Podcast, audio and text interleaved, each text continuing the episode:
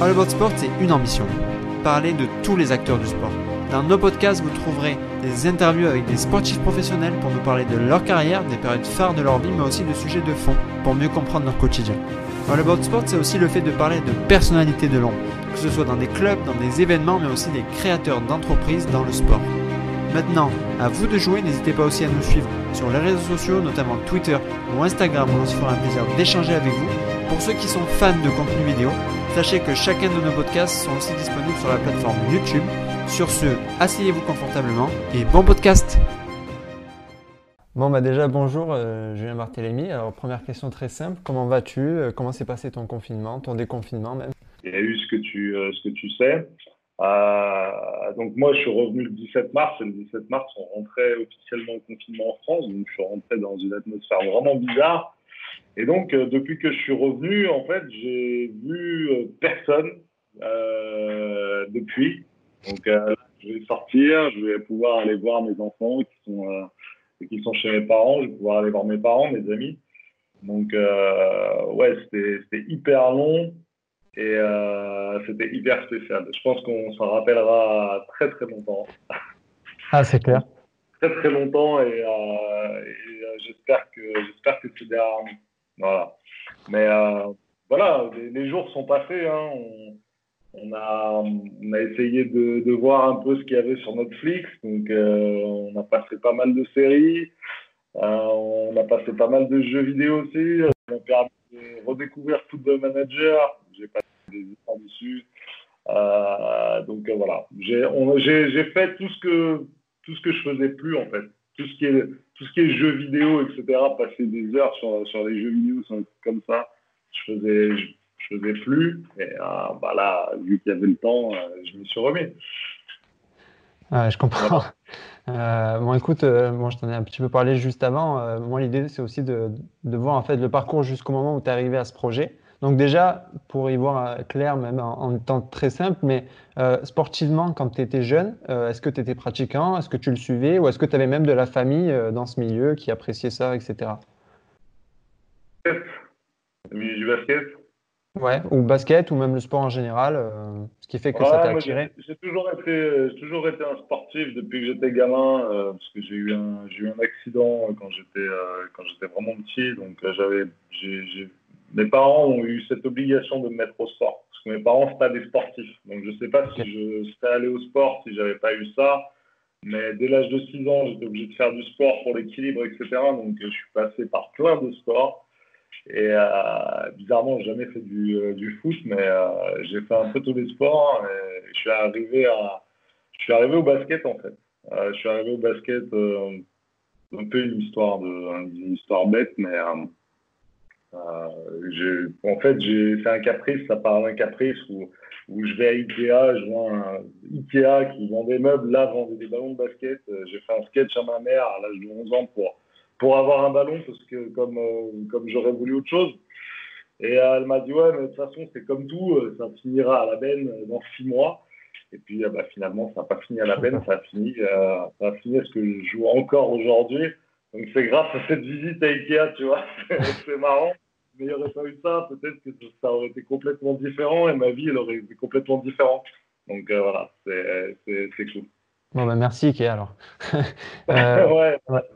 Donc, donc tu as été passionné euh, assez tôt et malgré tout, jusqu'à tes 18 ans, euh, si, si, on te, si je t'avais demandé par exemple qu'est-ce que tu veux faire plus tard, est-ce que c'était dans le sport que tu te voyais à ce moment-là ou pas du tout? Franchement, à 18 ans, euh, 18 ans, je savais pas, je savais pas du tout ce que je voulais faire. Donc euh, c'était euh, compliqué. Euh, as toujours, quand tu es sportif, tu as toujours envie de travailler là-dedans. Tu as mmh. toujours envie de baigner là-dedans. Et euh, bon, tu me dis à 18 ans, mais deux ans ou trois ans après, j'ai fait mon alternance à Lasvel. Derrière, j'ai bossé euh, au HTV Basket. Donc, si tu veux, j'ai eu l'occasion de travailler dans le sport et de voir, de voir ce que c'était. Ça m'a pas spécialement plu, tu vois. Et c'est là où okay. je me suis dit, euh, je me suis dit bon, il euh, y a peut-être euh, de sport, tu vois, à vivre en tant que, en tant que fan. Euh, J'adore ça, tu vois. Mais est-ce que c'est pas la passion? Est-ce que la passion est pas différente, tu vois, du boulot? Et que si tu veux vraiment bien gagner ta vie, est-ce que c'est dans le sport que tu vas le faire? Tu vois, la question, elle s'est posée. Et c'est pour ça que euh, j'ai décidé à un moment de, mieux gagner ma vie et donc de partir dans le, dans le monde de l'assurance pendant 10 ans. Et, euh, et voilà, donc j'ai quitté euh, tout ce qui était organisation sportive. J'ai fini après mon cursus à Las Vegas, j'ai fait hier j'ai vu que c'était à peu près pareil, c'était à peu près la même façon de fonctionner, c'était pas quelque chose qui me, c'était pas quelque chose qui moi me correspondait, voilà, tu vois, parce que ouais, travailler dans un milieu qui est sympa, qui est ton milieu, qui est le milieu de ta passion, ouais, mais euh, tu vois, euh, je pense que dans ce milieu-là, les gens, euh, les gens savent que c'est que justement ils peuvent, ils peuvent obtenir beaucoup de choses par passion des gens et donc, ils te demandent toujours plus, de travailler toujours plus. Et comme c'est des jobs attrayants, bah, c'est facile de te dire, euh, écoute, euh, si pas content, si euh, travailler euh, trois soirs par semaine après ta journée de taf, parce qu'il y a le championnat, l'Euroleague, etc., ça ne va pas, bah, il y a d'autres gens qui sont prêts à le faire, tu vois. Et moi, ça, c'était quelque chose que je voulais pas entendre. Donc, donc voilà, c'est pour ça que j'ai remis la case euh, passion travail, tu vois, c'est toujours quelque chose que j'ai voulu mettre ensemble. Là, euh, j'ai à nouveau redécomposé pour euh, vivre ma passion à l'entraînement, au basket, sur les matchs que j'allais voir et, et, ce qui me faisait gagner ma vie.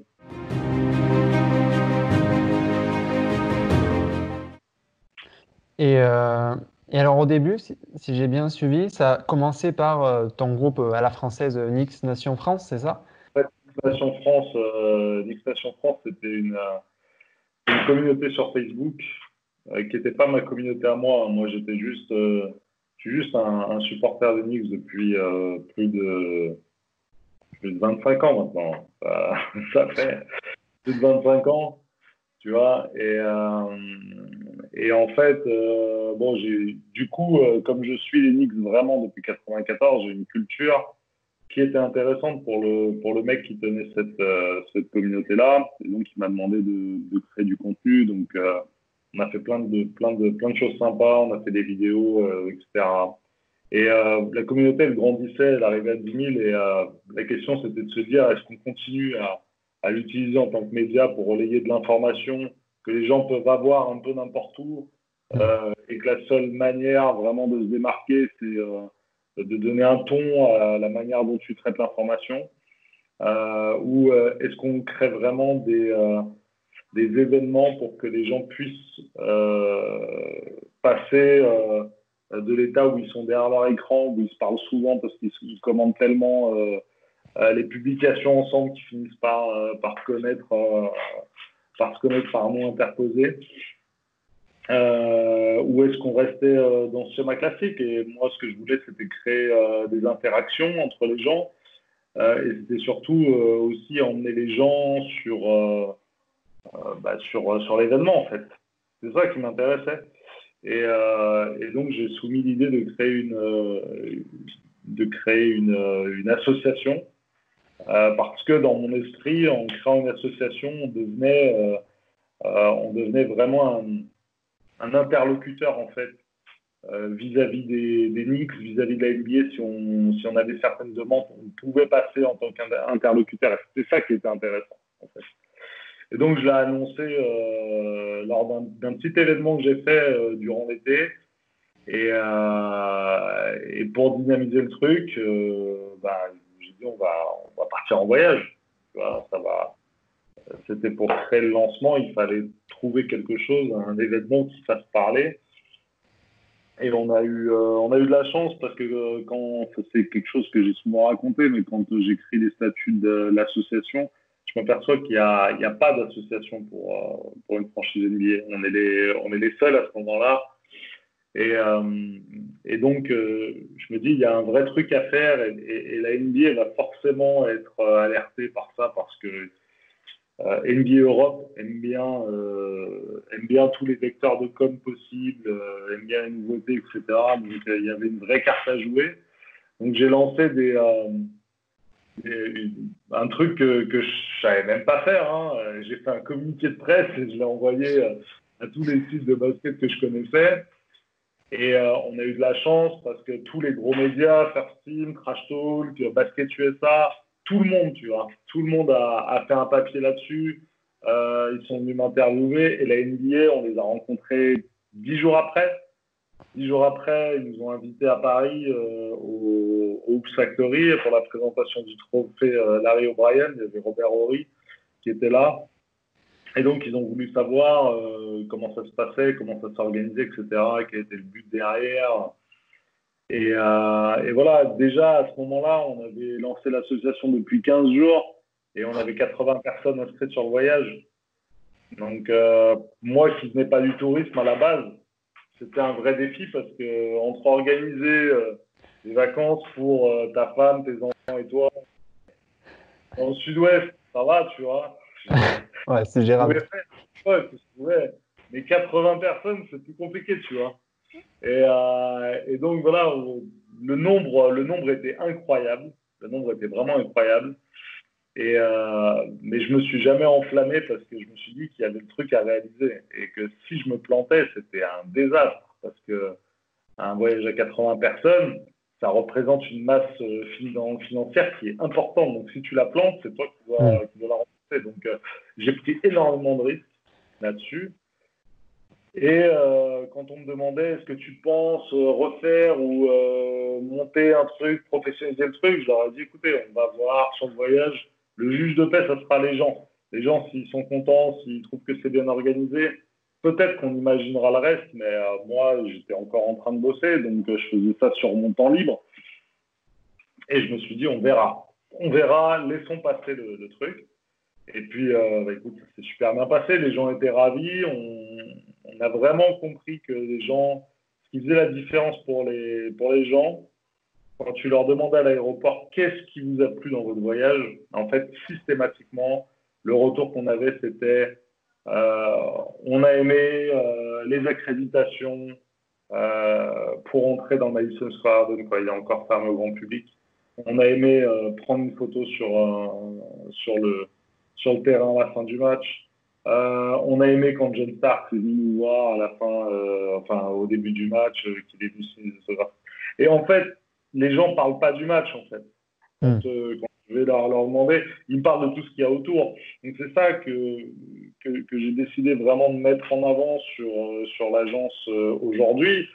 C'est quand on commence, quand on propose une ville, par exemple, quand on propose Atlanta cette année en foot US, Atlanta, on les appelle en leur disant qu'est-ce que vous pouvez nous proposer qui nous fera venir à Atlanta? Parce qu'on ne viendra pas à Atlanta s'il n'y a pas quelque chose de spécial. Ou en tout cas, on n'y viendra pas pour voir un simple match de football US. Donc euh, si on n'a pas plus, on ne vient pas. Par contre, si vous nous faites quelque chose de particulier qui va faire que le voyage va être incroyable pour les gens, là, on vient.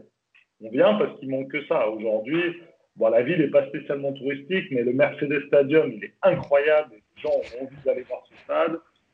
Euh, donc voilà, un match de foot US dans, dans, dans ce stade-là, ça va être incroyable. Mais s'ils ont le truc en plus, c'est fou. Donc euh, voilà, c'est.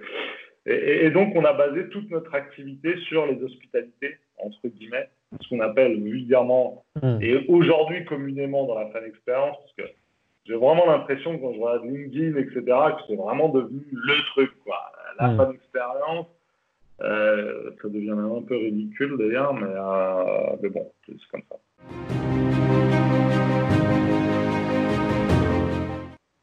Et donc, une fois que tu rentres de ce premier voyage, là, tu te dis directement, il faut tenter de renouveler. Euh, ça a été direct dans ta tête, tu t'es dit, avec les retours qu'on a, on, on, essaye de continuer? Ouais, alors, quand je suis revenu, il y avait toute l'euphorie parce que tu imagines bien que Hmm. Un, supporter de comme moi, un mec qui n'est pas dans le tourisme, c'est un vrai challenge, tu vois, et l'avoir réussi, ça a été, hmm. ça a été une fierté incroyable pour moi. Vraiment, euh, ça a été euh, pour mes parents, pour, pour, pour, pour, ma famille, pour, pour les gens qui m'ont soutenu, en fait, tu vois, c'était incroyable. Et euh, c'est tellement incroyable que quand j'ai dit que j'allais, que j'annonçais que j'allais, j'allais me lancer, euh, envers mes parents qui euh, qui ont jamais changé de boîte dans leur vie, etc. J'ai deux petits euh, j'ai deux petits garçons, j'avais j'avais un appart, j'étais propriétaire, donc si tu veux j'avais une situation tellement confortable financièrement que pour eux, leur dire ouais, euh, je plaque tout et euh, j'y vais, ils m'auraient dit mais t'es dingue. Et en fait non, parce que ils ont vu en fait ce que, ce que le chemin qui a été fait. Euh, ils ont vu qu'il y avait vraiment une passion derrière et ils ont été en soutien. Donc ça a été non, non, leur réaction a été géniale. Je pense que ça a été même déterminant parce que je prends beaucoup de décisions par rapport à ma famille. Donc, si ma famille m'aurait bloqué, euh, je pense que je pense que j'aurais j'aurais retrouvé la raison rapidement. Parce que je me suis trop enflammé dans ma vie sur certains trucs, donc je, mais, euh, mais là, ça a été génial, tu vois. Donc euh, voilà. Et, puis aujourd'hui, c'est un aujourd'hui, grâce à ça aussi, on partage des moments des moments, des moments magnifiques avec, euh, avec ma famille qui, euh, qui, tous les ans me rejoint à New York, à Los Angeles. On passe des moments qu'on n'aurait jamais passés. Donc euh, c'est aussi pour ça que c'est aussi pour ça que cette, boîte elle a, une place spéciale dans mon cœur. Quand tu lances quelque chose, forcément c'est spécial. Mm. Et c'est surtout parce que ça m'a permis de partager énormément de choses avec des mm. proches. Et, et ça, ça n'a pas de prix. J'imagine. Et, et, cette boîte, elle a quasiment trois ans maintenant, c'est ça? Euh, Si tu dois comparer ton, premier voyage et maintenant, qu'est-ce qui a évolué? Qu'est-ce qui s'est amélioré euh? Bah, on avait déjà on avait essayé d'être organisé sur le premier voyage, mais là, c'est vrai que ça n'a plus rien à voir. Il y a, il y a des flux qui sont, euh, qui sont tellement importants qu'aujourd'hui, on, on a vraiment nos prestataires à nous euh, on connaît le fonctionnement. Euh, voilà, les gens, ils sont à peine sortis de, l'aéroport. Ils ont tout de suite le bus qui, est là pour eux. Euh, ils ont des cartes de tête qui leur sont distribuées. Donc, si tu veux, c'est tout un process qui a été, qui a été automatisé où avant, euh, bah, t'attendais peut-être un peu plus le, le, bus parce que tu vois la première fois la première fois qu'on bossait avec eux donc il fallait trouver le bus etc quand tu arrivais à l'hôtel fallait faire attendre les gens parce que tu allais récupérer euh, les cartes, etc. Là, avec le temps, euh, voilà, on a des processus qui fait qu'aujourd'hui, dès l'arrivée de la personne, c'est très fluide, tu vois. Et, forcément, euh, c'est la professionnalisation de la boîte, en fait, qui, est montée, qui est mm. montée en gamme. Et parce que aussi, quand tu as de plus en plus de personnes qui viennent, euh, il faut que ce soit, euh, que ce soit, qu'il y ait des process qui soient automatisés. Pas l'accueil que tu as vis-à-vis des gens, parce que ça, ça doit jamais être automatique. Ça doit toujours être très, très sport travel en fait. quand je dis très sport travel, c'est que, que ce soit moi, que ce soit ma femme, que ce soit, que ce soit Daniel, Hervé, tous les gens qui travaillent avec moi, ils ont ce même état d'esprit où on, on essaye d'être dans le partage au maximum avec euh, les gens qui viennent, de s'intéresser à eux un minimum, et après de ne pas être intrusif dans leur séjour, parce que ça reste un séjour, même si c'est un séjour de groupe, au final, ils sont en groupe qu'au moment de l'aéroport, dans l'avion, et au moment des matchs, mais sinon ils font, ils font leur vie, hein, ils font leur visite, mmh. ils sont libres. Hein. Donc euh, c'est pas un voyage de groupe euh, toute la semaine. Il y a uniquement le match qui, où on fait un déplacement en groupe. Mais euh, on essaye d'apporter cette touche-là où euh, la personne, elle a vraiment l'impression qu'on est en accompagnement, qu'on est en. s'il y a besoin d'un conseil, s'il y a besoin de. S'il y a un problème dans la chambre ou quoi, ils, nous verront toujours à un moment de la journée. On fera toujours, euh, si tu veux, on fera toujours en sorte d'être visible. Mais par contre, on ne va pas s'imposer dans le quotidien de la personne. Euh, ok. Et, là, tu parles de professionnalisation. Et justement, au début, j'aimerais bien savoir, déjà, est-ce que tu étais seul euh, Et aussi, euh, peut-être, à un moment donné, quand tu crées le projet, bon, tu as fait le premier à New York avec l'autre, avec enfin, on va dire, le premier, les prémices, en fait, de cette idée. Mais quand tu fais ton premier projet, déjà, oui, est-ce que tu es seul Et aussi, comment tu fais pour savoir, pour être sûr que les gens soient vraiment réceptifs et que ce n'était pas juste un gros coup de com' grâce à tous les autres médias qui ont fait qu'à New York, ça a pu se faire? Comment tu es sûr que Comment tu trouves des gens? Comment tu fais pour parler du projet qui existait plus ou moins pas en Europe en fait? Pas en Europe. Alors ce qui est marrant, c'est qu'aujourd'hui, il existe euh, beaucoup. Mais c'est vrai, tu as raison, au début, au début, il n'y a personne. On est les premiers. C'est d'ailleurs une petite fierté d'avoir été les premiers en Europe à, être euh, spécialistes du sport, euh, des sports majeurs américains, parce qu'il y a des agences qui existent sur le sport automobile, le NASCAR, mmh. etc. Sur les sports, les ligues majeures, ça n'existait pas. Donc, c'était c'était bien. c'était on était fiers de ça. Le truc, c'est que quand ça a suscité en fait un tel engouement savoir que c'est sur une plateforme qui avait, euh, enfin sur une plateforme, sur un média, euh, ni, euh, enfin, supporter français d'Enix, à l'époque ça s'appelait comme ça, c'était une plateforme à 10 000. Donc hmm. si tu étais capable de faire 80 personnes avec 10 000, j'imaginais bien que, que, tu puisses faire un carton si tu allé, si allé au-delà. Il y a une grosse médiatisation aussi après le voyage où euh, on fait euh, Canal Plus, Georges Eddy, etc. Euh, enfin, c'est basket. Ah, comment ça s'appelle? C'était sur Basket USA. c'était l'émission de Basket USA dans les locaux de Canal. Ah, Et donc, c'était un. C'était Hoopcast, ça s'appelait. Et, et, en fait, voilà, on, fait ça. Et, et, suite à l'émission, en fait, les, les, trois personnes qui étaient avec moi prennent hyper mal le fait que j'ai pas parlé du bureau entier, alors qu'en fait, j'avais que 10 minutes pour parler du voyage.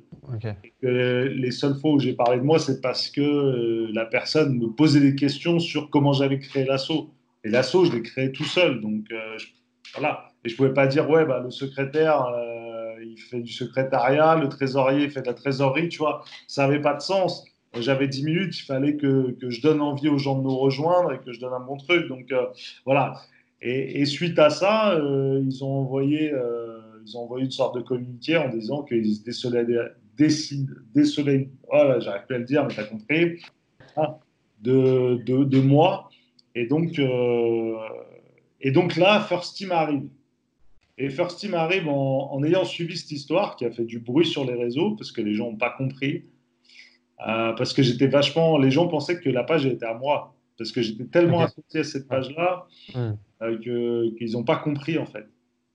Et donc KNF, enfin First Team, quand ils apprennent ça, ils m'appellent et me disent ouais Julien, écoute, euh, il nous est arrivé la même chose avec le Hoopcast. Euh, nous, on a adoré ce que tu as fait à New York, il faut qu'on se voit, il faut qu'on en parle. Et donc on s'est mis autour de la table et, on a discuté et j'ai bien compris que déjà, au-delà d'être des, gens sympas, c'était pour moi une, une façon de crédibiliser tout de suite euh, l'entreprise. Hmm. Parce que si on serait arrivé de nulle part, on n'avait plus de plateforme pour communiquer, plus rien. Euh, donc ça aurait été très compliqué pour, pour Sport US Travel de pouvoir exister, tu vois. Euh, et avec First Team, ça a été incroyable. Encore aujourd'hui, encore cette année, au bout de trois ans, il y a des gens qui viennent parce qu'ils ont vu sur First Team, tu vois. Donc euh, ça, ça nous a crédibilisé, ça nous a permis aussi de faire une grosse OP la première année où on fait un voyage à Los Angeles et on amène 60 personnes à Los Angeles. Donc tu vois, on fait 80 à New York en février, 60 en décembre. Donc on arrive à faire plus de 140 sur l'année. Donc c'était super bien. Et, euh, et, derrière, ce voyage nous permet de nous lancer sur, euh, sur 4-5 dates sur la première année voilà, c'est très loin de ce que l'on fait aujourd'hui, mais c'était un très bon début.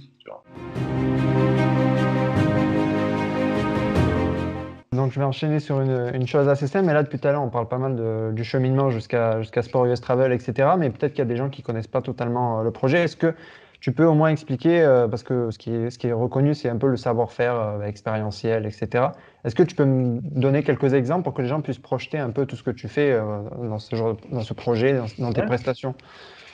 Ouais, en fait, Sport Travel, c'est une agence de voyage, jusque-là classique, mais spécialisée sur le sport US. Donc, on fait que du voyage aux États-Unis, on a cette particularité-là. Euh, on fait que des euh, séjours dans les plus grandes villes US euh, avec des franchises NBA, NFL, de hockey, de, baseball, même si ces deux derniers sports ne sont pas des, sports porteurs, c'est plus des sports de complément. voilà. Mais c'est sûr que le basket et le, foot, eux, sont par contre porteurs et vont, et vont être, si tu veux, déclencheurs d'achat chez les gens ce qui ne sera pas le cas euh, du baseball Voilà, mais, bon, c'est des sports que tu peux mettre. S'il y a du basket un jour et le lendemain du, du baseball, tu peux peut-être permettre cette double expérience-là. on, on, est surtout basé, nous, sur ce qu'on appelle money can buy. Euh, c'est le truc parce qu'aujourd'hui aux États-Unis, tu peux te monter un voyage euh, par toi-même, assez facile sur Internet. Sauf que bah, le Covid l'a montré encore plus, c'est que euh, la protection, lorsqu'il y a ce genre de phénomène-là, quand tu passes par un professionnel, bah, c'est beaucoup plus, sécuris... plus sécurisant et là, tous les gens qui ont fait leur achat sur Internet ont quasiment tout perdu. Hein. Donc euh, voilà, aujourd'hui, ceux qui sont passés par nous ont été remboursés, soit d'un avoir, soit en numéraire. Donc euh, c'est important de le dire, je voulais le dire aussi. Euh, effectivement, ce qui, ce qui va faire que la personne va être forcée, si elle veut vraiment vivre une expérience incroyable dans le sport US, de, de, de passer par nous, c'est qu'elle ne pourra pas avoir accès euh, aux, hospitalités qu'on a, euh, qu'on a travaillé avec chaque franchise avec le temps. Et euh, typiquement, à New York, on peut avoir de manière classique la photo sur le terrain à la fin du match. on peut avoir l'accréditation pour avoir accès au Madison Square Garden en bord de terrain lorsque le Madison Square Garden est fermé au grand public. Ça permet d'un accès de 30, entre 30 et 45 minutes où on voit l'échauffement des joueurs. Juste un parquet de pièces, ça reste quelque chose, euh, je pense, de pas accessible pour les gens. C'est à côté du joueur, on est à côté de James Harden à un moment. On se tourne, il était à 5 mètres. Ça, ça n'a pas de prix, c'est extraordinaire. Et ça, c'est sport de travail. De près. Et à ce moment-là, sur les 18 000 personnes qui viennent le soir, euh, il n'y a qu'une centaine de personnes qui ont ces accès Donc c'est vraiment exclusif. Euh, ça va même jusqu'à une fois dans l'année la privatisation du Madison Square Garden. C'est-à-dire qu'on peut jouer sur le, parquet, on peut prendre des photos, on peut prendre le micro. voilà, c'est incroyable de, faire ça. On l'a en mm. général une fois dans l'année. Euh, euh, on l'a aussi à Los Angeles avec les Clippers où on, a la possibilité de, euh, de privatiser le terrain. et après, c'est à peu près la même chose. Les photos, pré-game shoot-around, on le retrouve à Brooklyn. Il n'y a qu'avec les Lakers, on n'a pas de, on n'a rien parce que les Lakers n'ont aucune politique sur euh, les politiques groupes. Donc, euh, on n'a jamais pu travailler avec eux, mais on va quand même voir des matchs. Hein, mais euh, on n'a pas une expérience poussée. Mais on va à Los Angeles parce qu'on a réussi à équilibrer justement ce manque d'expérience des Lakers, mais avec cette forte envie des gens d'aller voir les Lakers, d'aller voir LeBron James. On a réussi à équilibrer en trouvant les Clippers qui, eux, ont mise beaucoup sur l'expérience. Et donc, du coup, en proposant un match des Lakers et des Clippers, bah, les gens sont contents parce qu'ils vont voir LeBron, ils vont voir euh, une, grosse équipe NBA. Et puis derrière les Clippers, même si c'est une équipe NBA qui est peut-être même meilleure que les Lakers, mais dans l'esprit des gens et dans le cœur des gens, c'est quand même beaucoup moins important. Mais ils ont cette expérience basket, cette expérience inside qui fait que mm. des deux euh, fait que l'expérience est géniale. Donc, euh, donc voilà, à Miami, euh, c'est pareil, il y a buffet à volonté. Il y a... voilà. on, a, euh, on a des choses qui sont vraiment sympas, sympas à vivre, sympas à faire. L'expérience la plus incroyable reste quand même sur le foot US. tout sport confondu, pour moi, c'est à New York avec les Jets, puisque on a accès au bord de terrain prolongement du banc, au moment euh, de l'entrée des joueurs, donc pendant tout le sort d'échauffement et, euh, et l'hymne national, où on passe l'hymne national à côté des joueurs. ça, c'est quand même incroyable dans un stade, le MetLife Stadium de 80 000 places. On l'a eu, on l'a fait contre les Patriots. Euh, c'était juste, c'était juste un moment les, gens n'ont pas réalisé sur le coup euh, ce qui s'était passé. Euh, parce qu'ils ont vu Tom Brady qui faisait des passes à 1m52. Donc, euh, c'est.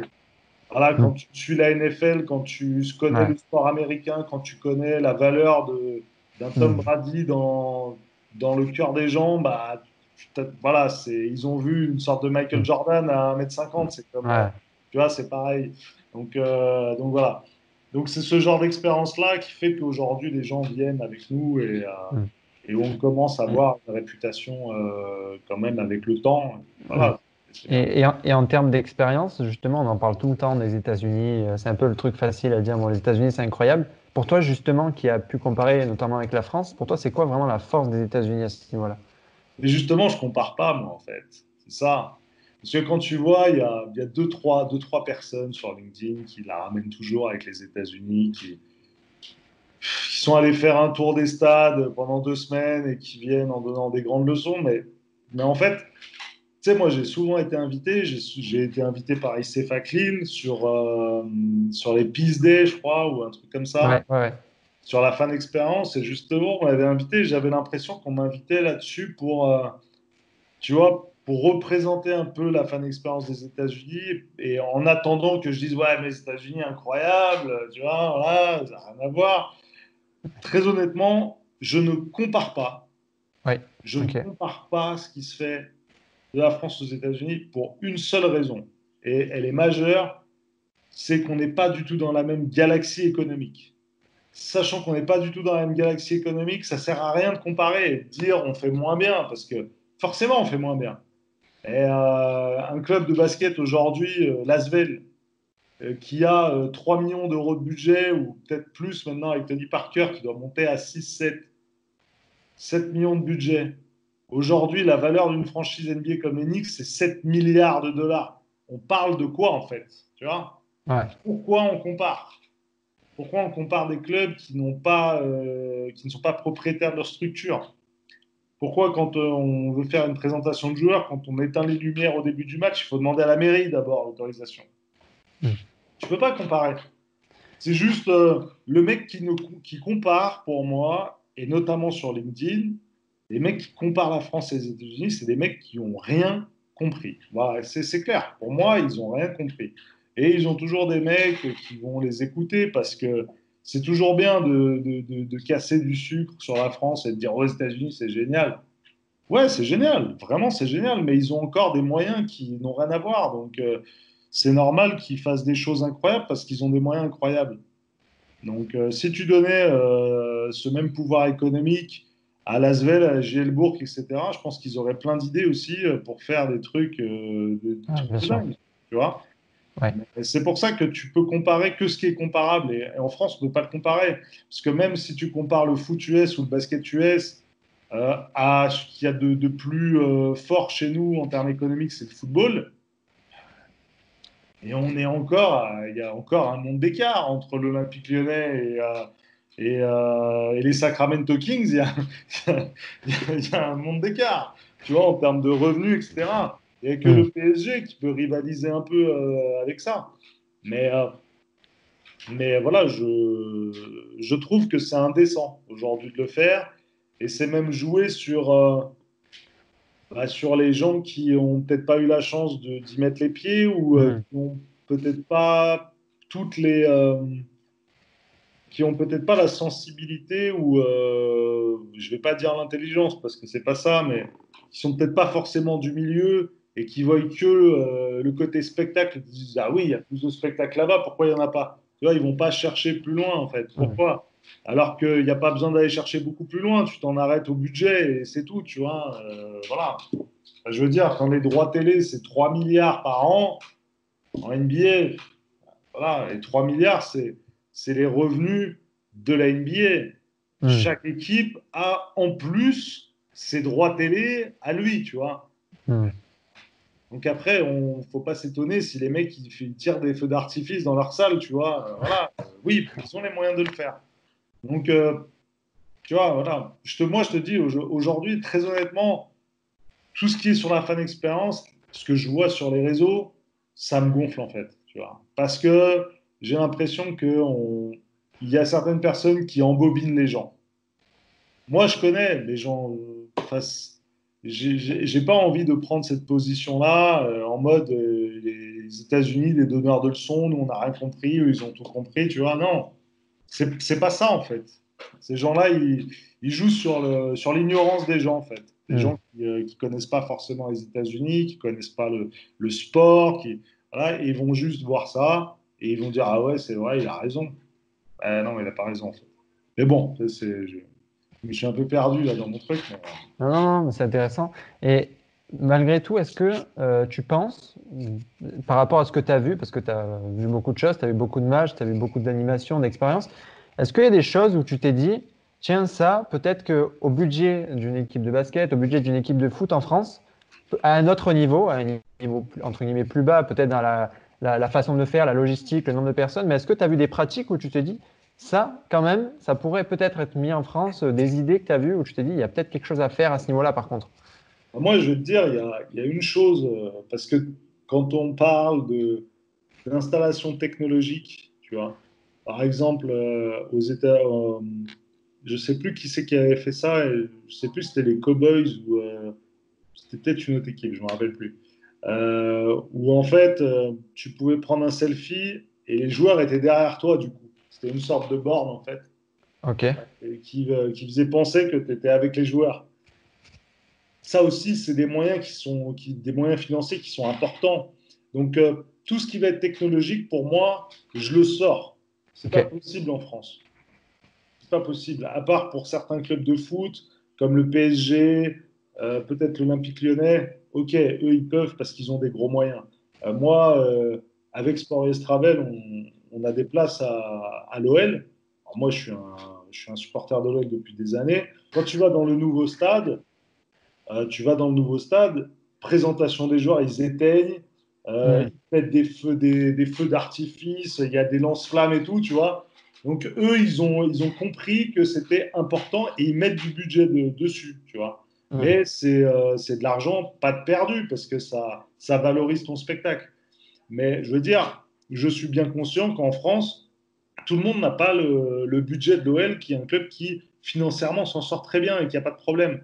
Euh, mais c'est pas le cas de, de tous les autres clubs qui, sont obligés de, de- de faire attention à ce qu'ils dépensent. Donc, euh, donc euh, pour moi, le premier step des clubs, alors pour moi, il y a deux, il y a deux choses. Il y a deux choses qui sont importantes.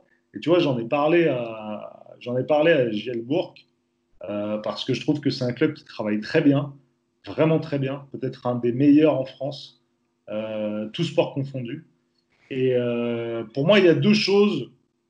Euh, si euh, demain on me prenait en consultant pour un club, je travaillerai sur deux axes. Le premier axe et le plus important, ça va être comment les gens s'identifient à toi. Travailler le sentiment d'appartenance. Donc, travailler sur comment moi aujourd'hui en tant que club, je me situe dans ma région par rapport aux traditions, etc. Est-ce que quand les gens voient mon club, viennent chez moi, ils sentent qu'il y a ces, toutes ces traditions-là, tu vois? Moi, je pense qu'il y a un vrai travail là-dessus. Tu vois, Montpellier, par exemple, pour prendre ta ville, enfin la, la ville où tu es actuellement, Montpellier, il y a une telle tradition, c'est c'est incroyable. Il y a, il y a tellement de, de symboles. Et, et pourtant, dans le club de foot, puisque je suis allé dans le stade euh, deux fois, j'ai pas retrouvé ce, ce truc-là, tu vois. Et, euh, et je pense que, en plus, on a la chance d'avoir, nous, euh, des régions euh, où on a des cultures très différentes en fonction de la région. Euh, tu prends la Bretagne, tu prends le Mm. nord, tu prends le sud, Mm. tu prends le sud-ouest, tu vois. Il y, a- il y a vraiment ce, ce Mm. sentiment de régionalisation, de, ré- de- enfin, de région chez les gens, il est hyper marqué en France. Et ça, les clubs, j'ai l'impression qu'ils ne l'utilisent pas. Et euh, du moment où tu touches ça chez les gens, tu as touché vraiment quelque chose. Quand tu as touché le sentiment d'appartenance, le, le, la- euh, quand, quand tu as, réussi ça, la personne ne va plus venir au stade parce que tu gagnes ou parce que tu perds. Mm. Elle va venir parce que tu es le club de Lyon, tu es le club de Montpellier, tu es le club de Marseille. Tu es, Marseillais, je te soutiens en fait. Quoi qu'il arrive, on, on meurt, on, on vit, on meurt ensemble. Mais tu vois, voilà, on fait qu'un. Et je pense que ça, je sais, je sais pas quand je te dis ça, est-ce que ça allume une lumière chez toi et tu te dis ah ouais c'est vrai, c'est pas con. Mais, mais pour moi c'est nécessaire et je pense que si euh, déjà le club, un club comme Rennes par exemple, un club comme Rennes, il aurait tout intérêt à se dire en fait, euh, on est qui en fait? On est qui vraiment? Qu'est-ce qu'on, comment on veut être vu, tu vois? Et je suis pas sûr que le stade rennais aujourd'hui, il est vraiment des valeurs vraiment bretonnes, quoi, tu vois. C'est euh, c'est pas parce qu'il a marqué deux, deux, phrases à la façade Ouais. de Park que, que voilà, tu vois. C'est vraiment, il faut travailler ce côté breton et vraiment aller, pas dans l'excès, mais vraiment marquer le truc parce que, parce que les gens vont y adhérer, en fait. C'est- logique. Et tu vas créer quelque chose, tu vas créer un état d'esprit, tu vas créer une institution de ta région, mais ça sera une institution parce que ça sera, une, euh, ça sera un club de sport qui transportera les valeurs de la région et de la ville. Donc ça deviendra une institution et tu auras des gens qui vont se greffer. Et tu auras des gens qui vont venir en tant que partenaires parce qu'ils Ah, vont, bien sûr. tu vois, Ils vont ressentir ça. c'est pas que le public, c'est les partenaires privés, etc., qui vont venir parce que tu as une vraie identité régionale et que tu es, un vrai vecteur qui va connecter les entreprises entre elles et qui va générer du business, tu vois. Donc, euh, ça, c'est le premier point. Et je- que je pense qui est hyper important, avant de penser à faire de la fin d'expérience.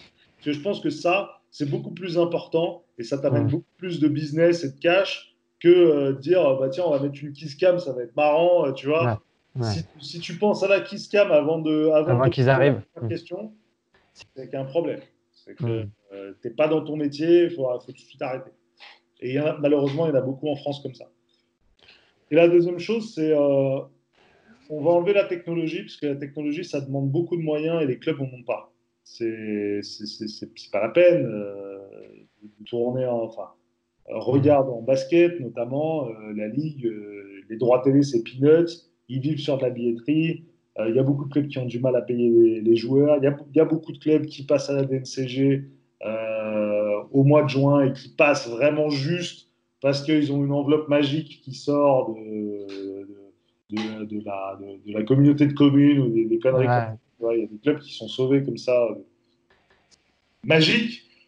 Donc, tu peux bien t'imaginer que 5 000, 10 000 ou 15 000 euros, c'est quelque chose, tu vois. C'est vraiment, ça a de la valeur. Ça peut permettre de payer pendant un joueur pendant un mois. Enfin, ils ne peuvent pas se permettre de sortir des, des comme ça. Donc, euh, on, va, enlever ça. Et, euh, et par exemple, nous, on bosse avec le CSP Limoges. Et le CSP Limoges, on les a emmenés à New York. Et typiquement, j'ai eu cette discussion avec lui. Je lui ai dit, mais tu sais, je ne vais pas te parler de, de ce qui se fait euh, au niveau technologique parce que vous ne pouvez pas le faire. Et puis, ça serait même n'importe quoi parce que ça ne serait pas vous, en fait. Tu vois. Euh, mais euh, par contre, vous pouvez très bien aujourd'hui. Qu'est-ce qu'est-ce qui fait aujourd'hui que les gens ils viennent avec nous? Ils viennent à Sport US Travel. Alors, ils viennent parce qu'il y a le show, mais le Mm. show, ils peuvent l'avoir s'ils y vont tout seuls en prenant leur place. Une heure avant, ils regardent. euh, Il y a. euh, Ouais, euh, il y a l'hymne national, il y a la présentation des joueurs et tout. Oui, ça, c'est un vrai spectacle. Ils ont fait de tout un spectacle. Ils ont fait de l'hymne national un spectacle, ils ont fait de la présentation des joueurs un spectacle, ils ont fait de la, du basket un spectacle de manière générale. Ça, c'est leur réussite. Mais les gens viennent avec nous, Sport Travel, parce qu'ils ont envie d'avoir accès, avoir un- une sorte de, traitement VIP, traitement VIP en, en emmenant, euh, en permettant d'avoir accès à des endroits du terrain de manière privilégiée. Et ça, tout le monde peut le faire.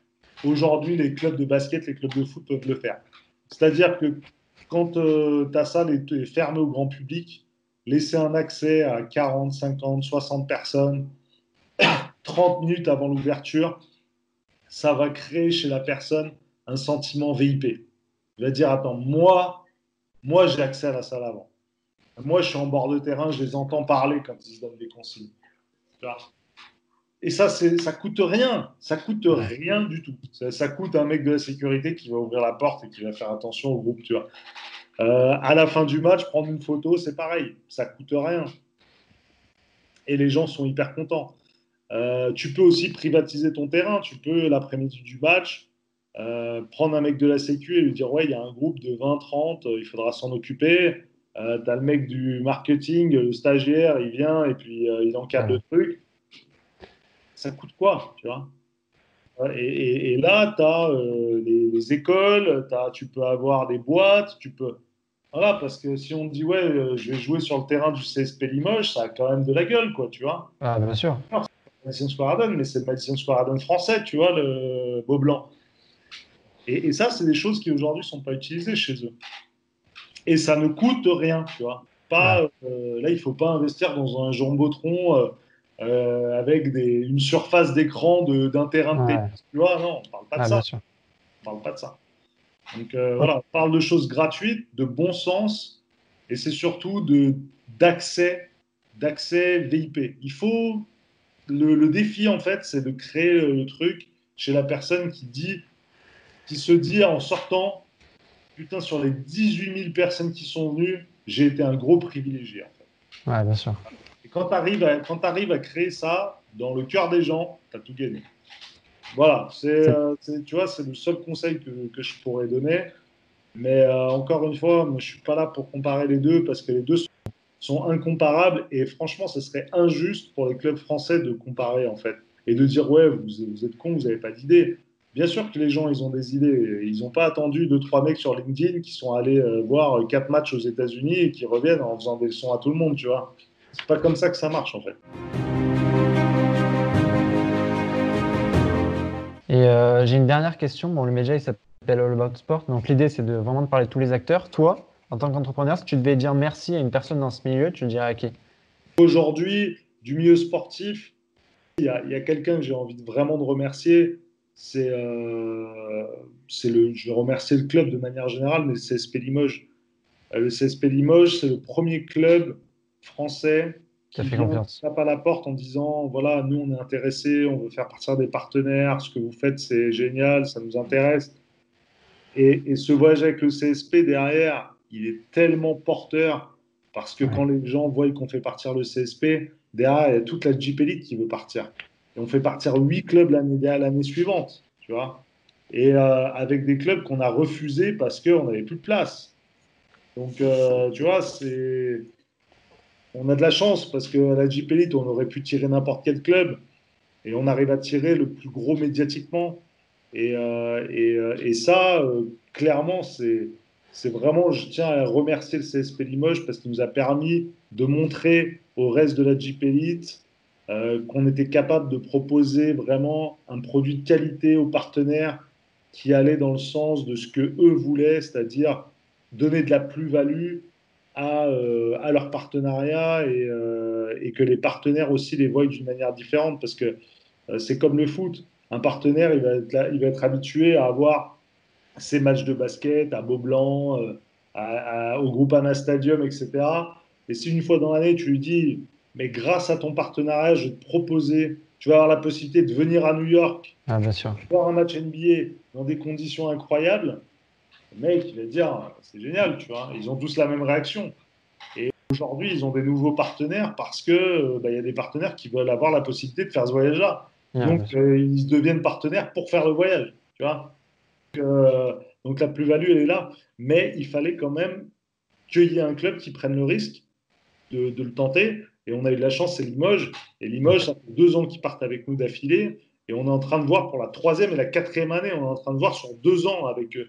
Euh, Donc, euh, c'est vraiment quelque chose qui fonctionne. Et, euh, et on travaillera toujours avec eux parce que ça a été les premiers à, les premiers à nous faire confiance et qui nous ont permis d'ouvrir la porte sur le. Eux, par contre, ils nous ont vraiment permis d'ouvrir les portes du, prof... du, du, du, du milieu euh, professionnel. Donc, euh, que ce soit le basket, le foot, etc., ça nous a donné une légitimité au niveau du sport en général, Limoges. Euh, parce que du coup, on a pu aller voir l'OL, l'OM, on a pu aller voir le Stade toulousain. Enfin, voilà, quand tu traites avec le CSP Limoges, tu peux aller voir tout le monde derrière, tu vois. Et ça, c'est euh, c'est parce qu'ils nous ont donné leur chance. Donc, je ne vais pas dire un sportif, je vais dire un club, je remercie le CSP Limoges. Merci Julien, en tout cas c'était vraiment euh, un plaisir d'échanger avec toi. Et puis, de toute façon, je vous mettrai le lien euh, en description de son site internet. Et puis de toute façon, aussi. voilà, il y a, tu peux me redire un peu toutes les villes que tu fais? Alors, on vous emmène à New York. Principalement, c'est la ville qu'on fait le plus. En deuxième, on a Los Angeles. Et ensuite, on a des dates. Euh, des dates à Miami, on a des dates à, Los, Angeles, j'ai déjà dit, à Las Vegas, l'année prochaine avec le, la NFL qui débarque à Vegas avec les Raiders. on va aussi l'année prochaine à Chicago. on va à Boston et on va certainement à San Francisco. Donc ça fait, ça fait en gros huit destinations. voilà, on a 7-8 destinations dans l'année.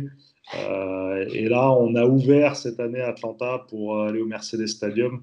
Donc, euh, on a hâte d'aller voir ça et d'aller euh, découvrir ce stade incroyable, puisque c'est aussi le but vraiment de Sportless Travel, c'est effectivement les hospitalités, mais c'est aussi t'emmener dans les plus grandes arènes du monde. Tu vois, on parle de Madison Square Garden, on parle du Staples Center, on parle du Mercedes Stadium, on parle du MetLife Stadium. Tu vois, c'est c'est aussi aller sur ces places fortes du sport euh, mondial. Donc, euh, donc c'est ce qu'on c'est ce qu'on permet de manière facile. Pas de prendre la tête des billets, savoir comment tu vas récupérer tes billets, si tu vas les récupérer, où est-ce que tu vas être, est-ce que ça va être des bonnes places, etc. Quand tu pars avec nous, tu sais que tu seras bien, tu seras au niveau des places, tu seras au top, tu auras une expérience top. Donc euh, voilà, partez avec Sport Travel, c'est plus simple. Ce podcast est terminé, n'hésitez pas à nous donner vos retours et puis nous on se retrouve bientôt pour un prochain podcast. Ciao ciao